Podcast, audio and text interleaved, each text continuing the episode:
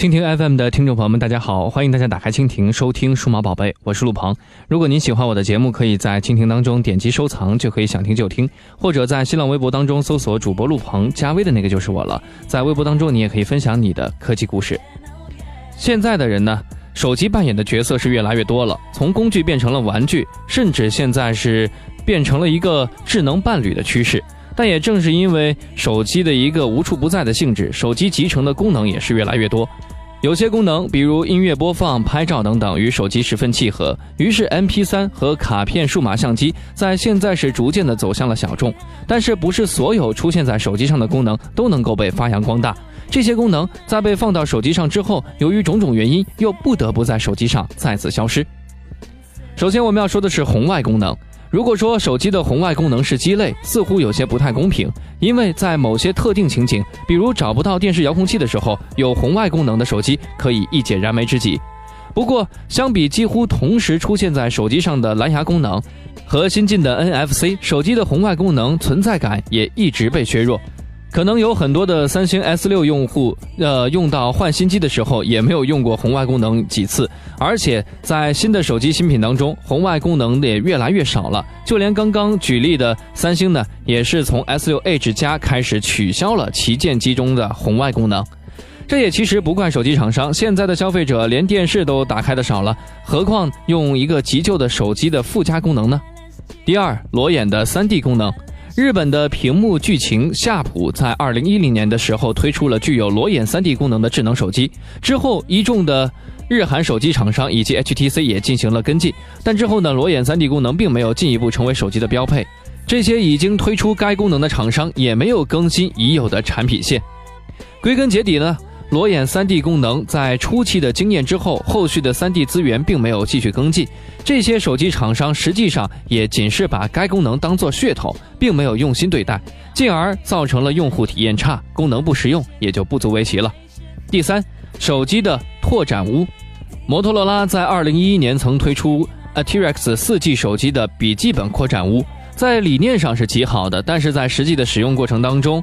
性能的琴肘、不小的体积以及刚开卖的时候高昂的价格，也决定了这种扩展坞不可能成为手机的一个标配，也只能是某些用户的选配套件罢了。光学变焦、超大的尺寸传感器以及可变光圈，时间追溯到十年之前，诺基亚的 N 九三和 N 九三 i 的三倍光学变焦镜头让人是赞叹不已。零九年，诺基亚的 N 八六登场，F。二点四和 F 三点二以及四点八的三档自动光圈选取功能也足够专业。二零一一年还是诺基亚八零八纯景的四千一百万像素，以及一点二分之一英寸的传感器，让八零八的拍照画质是处于一个所有手机都望尘莫及的状态。不过在这手机发展的十年之间，整个手机市场却很难再见到以上的一个拍照怪兽了，只是。偶尔呢，会有具备光学变焦的手机登场，比如 Galaxy S6 的 Zoom，但收到的评价却不太正面。是因为手机厂商对于拍照不够重视吗？当然不是，同样是脱胎于专业相机的技术，相位对焦、光学防抖等在手机当中呢是越来越普及了。归根究底，光学变焦、超大尺寸传感器、可变光圈这样的功能，如果加入到手机中，手机的厚度和体积都难以控制，这和现在手机轻薄化的趋势是相悖的。另外一个很重要的原因，随着上游传感器厂商在 CMOS 技术上的进步，即使 CMOS 的尺寸不变甚至缩小，手机的拍照画质仍能够稳中有升，